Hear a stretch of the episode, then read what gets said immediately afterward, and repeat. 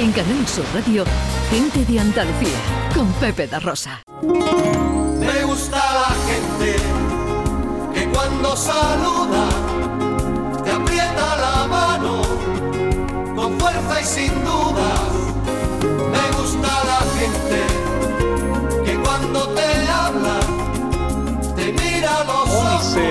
Y 38, esto es Canal Sur Radio, esto es Gente de Andalucía. Eh, hoy en nuestra gente interesante eh, traemos un tema de cierta controversia. Eh, cada vez veo más anuncios y publicidad en torno a un producto financiero que llama mi atención, la hipoteca inversa. Quizás con la edad me voy volviendo más desconfiado, eh, pero cuando leo o escucho publicidad proveniente de entidades financieras y todo son ventajas, no sé por qué, pero yo me pongo nervioso. Es muy posible que también sea ignorancia, por eso quiero salir de la duda. Es el caso que les traigo hoy, la hipoteca inversa, que se anuncia así en varios sitios. Descubre la manera inteligente de disfrutar del ahorro acumulado en tu vivienda. El único producto que convierte tu casa en dinero sin venderla. Ahora, si tienes una casa en propiedad y eres mayor de 65 años, esta es la solución para complementar tu pensión. Esta es una de las claves, la edad de los presuntos beneficiarios de este producto. Grosso modo, a través de una hipoteca inversa, el banco te da dinero por tu casa sin que tengas que devolverlo. Y ojo, sin perder tu casa. Maravilloso, ¿no? O quizás no. Para intentar salir de todas estas dudas, hemos invitado al programa a José Luis Rodríguez, que es técnico de consumo de ADICAE, la Asociación para la Defensa de Consumidores y Usuarios de Bancos, Cajas y Seguros. Hola José Luis, buenos días. Hola, buenos días. ¿Qué tal Eh, estás? Muy bien, sobre todo muchas gracias por querer tener aquí hoy a DICAE para explicar un tema bueno que a priori puede parecer muy sencillo, como tú has explicado, pero que veremos que encierra un- unos detalles, digamos, y una, y una complejidad que, bueno, que requieren unos conocimientos mm, de medio alto para poder comprender lo que es el producto de una forma completa. Eh, te dan dinero por tu casa, no lo tienes que devolver y además sigues siendo propietario de tu casa. Bueno, ¿qué es la hipoteca inversa? Vale, a mí siempre me gusta explicar la hipoteca inversa partiendo de lo que es la hipoteca convencional, la que, la que todos conocemos. Es decir, en una hipoteca convencional todos sabemos que hay tres intervinientes básicos, la parte compradora, la parte vendedora y la entidad financiera. Eh, básicamente, bueno, una persona quiere comprar una vivienda pero no tiene el capital suficiente ahorrado para comprarla. Debe acudir a una entidad financiera para que le preste el dinero y con ese dinero compra la, la casa. La persona pues va devolviendo el dinero poco a poco a la entidad financiera hasta que se acaba lo que es la, la deuda. Bien, en una hipoteca inversa vamos a darle la vuelta. Es decir, como tú bien has dicho, la persona mayor de 65 años, y esto es muy importante porque se está vendiendo este producto como un complemento a la pensión. Es decir, eh, por eso son personas, digamos, eh, jubiladas o mayores de 65 años. Y bueno, esto es un poquito eh, controvertido. ¿Por qué? Porque bueno, eh, las hipotecas inversas ha sido históricamente un producto del mundo anglosajón. Es decir, se- la mayoría de los usuarios de este tipo de productos son mm, personas de Estados Unidos o de Gran Bretaña. Sistemas donde eh, los o países donde, donde los sistemas públicos de pensiones todos sabemos que son un poco deficientes, ¿no? Entonces, el auge de las hipotecas inversas a mí me está preocupando mucho porque quizá el problema de fondo sean la- las pensiones en nuestro país y la devaluación del sistema. Eh, bueno, pero vamos un poquito al meollo de lo que son las hipotecas inversas, ¿no? Entonces, claro, en una persona mayor de 65 años, digamos que ya tiene su vivienda en, en propiedad. Ya está pagada. Ya está la- pagada. La hipoteca está pagada Eso es, totalmente. la vivienda ya está pagada. Entonces, bueno, eh, una persona que puede ser que con su pensión no le llegue y necesite una especie de complemento o una ayuda para la pensión, ¿no? Y el banco pues le ofrece una hipoteca inversa. ¿En qué consiste? Bueno, pues digamos que la persona eh, va al banco, digamos que solicita una hipoteca inversa, ¿no? Y el primer paso, eh, el banco tasa la vivienda. O sea, es como una hipoteca, digamos, convencional, ¿no? Tasa la vivienda. Eh, imaginemos que la tasan en, en 100.000 euros, por ejemplo, ¿no? Bien, pues digamos, a partir de- del valor de tasación de la vivienda, de la edad de la persona y del sexo de la persona, el banco le hará una, una oferta El sexo de la persona. también cuenta, porque eh, estadísticamente las mujeres viven más que los hombres. Claro.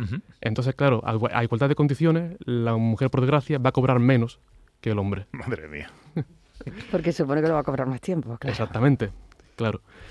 Entonces, eh, claro, el, el banco dará una oferta para que la persona, digamos, reciba una renta, que ya puede ser mensual, eh, una parte, digamos, al principio y una parte mensual, o todo de golpe. Es decir, aquí, digamos, nos encontramos con la primera cosa importante a tener en cuenta. Es decir, imaginemos que eh, el banco hace una oferta a esta persona de, mira, pues yo con, con esta vivienda, tu edad y tal, te puedo pagar 300 euros al mes durante 15 años. ¿Vale? Esa renta fija, es decir, en el año 0 voy a cobrar 300 euros al mes y en el año 10 voy a cobrar 300 euros al mes. Pero ¿qué pasa? Que el valor del dinero año a año va cambiando. Es decir, lo que yo puedo comprar con 300 euros ahora será distinto que lo que yo pueda comprar con 300 euros dentro de 10 años. Y no se puede modificar a lo largo de la vida y útil. No se puede modificar, exactamente. De, la hipoteca inversa. Entonces, normalmente, el cliente bancario que eh, opte por este tipo de hipotecas va a ir perdiendo poder adquisitivo con la renta que le va a ir pagando el banco año a año. Esto es una cosa a tener en cuenta que las entidades financieras no, no, suelen contar, es decir, las entidades financieras siempre suelen dar una información un poco segada, interesada y te lo venden un poquito como tú has comentado, ¿no? El complemento perfecto para la pensión, cuando quizás no es el producto que le corresponde a todo el mundo o hay otras alternativas que se pueden tener en cuenta, ¿no? Porque claro, ¿qué, qué pasa con esa deuda? Bien, ahí, ahí vamos al, al meollo porque, digamos, si, si, en una, si en una hipoteca convencional había tres intervinientes básicos, parte compradora, parte vendedora y entidad financiera, aquí va a haber otros tres intervinientes básicos. La entidad financiera es la que coincide, pero tenemos al propietario de la vivienda y la persona que suscribe la hipoteca inversa y a los herederos, que es, digamos, la, la parte que se lleva el mayor perjuicio. El marrón el, el, el, moco se lo comen los herederos. ¿no? Exactamente, exactamente. ¿Qué pasa? Porque claro, eh, digamos que la implicación de esto para la persona propietaria de la vivienda es relativamente y entre comillas eh, baja, eh, quitando un poquito la pérdida de poder adquisitivo y que quizás es un producto también que mm, sea, vamos a llamarle, más adecuado para valores de vivienda altos. Es decir, una persona con una vivienda que esté tasada o valorada en 100.000, 200.000 euros, mmm, no se estima que, que sea una, digamos, un, un, cliente propicio para una hipoteca inversa, porque la renta que le va a quedar va a ser muy pequeña. Estamos yeah. hablando para, te, te, estamos hablando que es un producto para, mm, para, digamos, personas que tengan un valor de vivienda de unos 300.000 a 400.000 euros. Es decir, que no todo el mundo está hecho para este producto. Eso hay que tenerlo en cuenta y es muy importante. Eh, lo que pasa, claro, es que eh, suscribes una hipoteca inversa y tú puedes seguir viviendo en, en tu vivienda uh -huh. hasta el día en que desgraciadamente pues, esa persona fallezca, ¿no? ¿Qué pasa cuando esa persona fallece? Bien, es decir, el banco te está pagando una renta mensual o, o anual o como se pacte con sus correspondientes intereses. Aquí viene otra parte importante. ¿Cuántos son esos intereses? Porque si en una hipoteca convencional estamos hablando de que el tipo de interés eh, suele ser 1 o 2% uh -huh. más o menos, ¿no? En el caso de la hipoteca inversa, el tipo de interés se va a duplicar e incluso triplicar en muchos casos, siendo de un 5 a un 7% el tipo de interés general que se otorgan a este tipo de, hipotecas. Claro, cuando la persona fallece, ¿qué pasa con esa deuda? Bien, los herederos son los que tienen que afrontar esa deuda. Y en muchas ocasiones eh, puede ser que se hipotequen a, los herederos de por vida también con, con, con este tipo de productos. Pero el heredero se va a encontrar, primero, con el impuesto de transmisiones patrimoniales correspondiente, en el caso de que estuviera eh, eh, vigente o activo, según donde viva, que ahora mismo en Andalucía está bonificado al 99%, ¿no? Pero supongamos que no, eh, tiene que enfrentarse al impuesto de sucesiones y además a todos los intereses que ha generado esa hipoteca inversa más el capital. Exactamente. Imaginemos que esta persona quiere, digamos que es un hijo que quiere recuperar su, la, la, casa de, de, de, su padre porque le tiene cariño uh -huh. o por, por, por uh -huh. lo que sea. Vale. Entonces eh, deberá hacer frente a la deuda que su padre generó más los intereses. Quiere decir que si esta persona quiere recuperar la casa, debería pagar eh, lo que su padre dejó a deber. Aquí nos encontramos con un doble negocio para las entidades bancarias, puesto que voy a otorgar una hipoteca inversa con unos intereses muy altos y después, si el heredero no tiene el capital suficiente para pagar la hipoteca inversa, me va, me va a pedir un préstamo a mí Ajá. para cubrir la deuda, la deuda, del padre. O se queda con la casa del banco. O se queda con la casa del banco, ejecuta la hipoteca. ¿Puede, puede el, el heredero vender o la, o, o, la propietaria o propietario, en el caso de que aún viva y no pueda afrontar la deuda, puede vender la casa? Exactamente, puede vender la casa y con el, el, lo que obtenga, la, la, renta que obtenga por la venta de la casa, puede cubrir el importe de la deuda que dejó, digamos, el ascendiente, ¿no?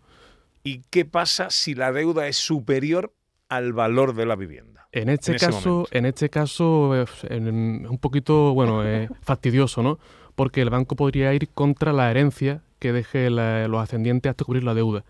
Es decir, eh, es un producto que es, ya, ya te digo, que es muy, es muy complejo y eh, mm, los bancos no dan esta información, dan una información secada con el objetivo de vender para colocar un producto.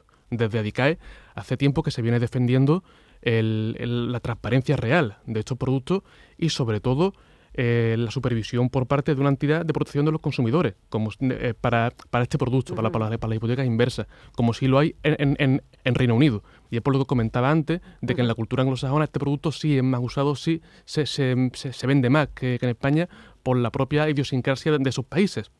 Entonces, claro, si nos vamos, por ejemplo, también a la ley 47-2007, dice explícitame- eh, explícitamente sobre las hipotecas inversas.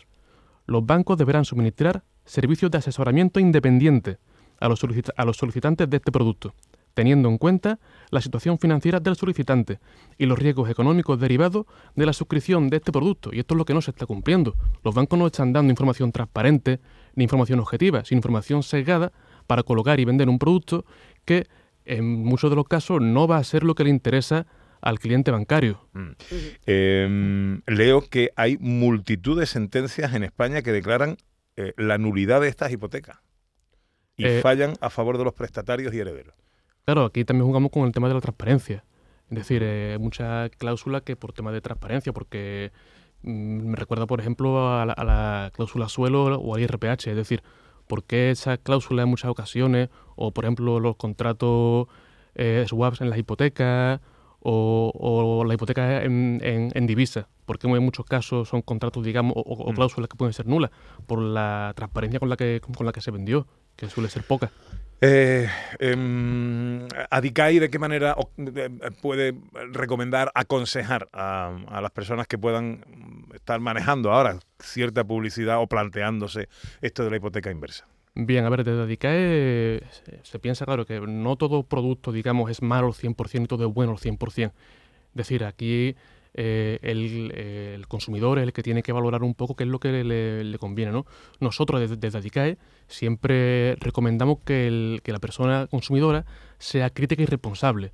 Es decir, que se informe, que busque información, que no crea pie juntilla lo que le dice el comercial del banco, porque es un comercial. Por mucho que te lleves bien con él o te vaya Claro. a tomar un café con él, no es tu amigo, es un comercial que trata de venderte un producto.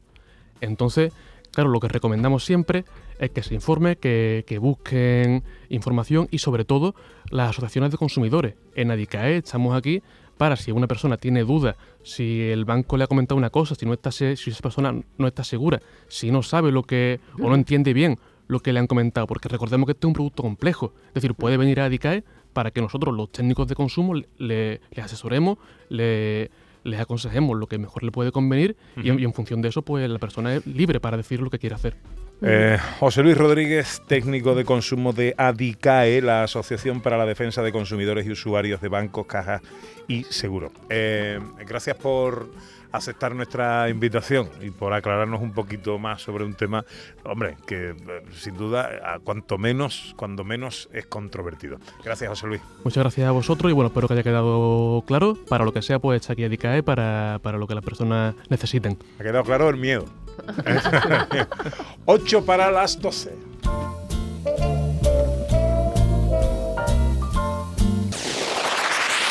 En Canal Sur Radio, gente de Andalucía, con Pepe da Rosa.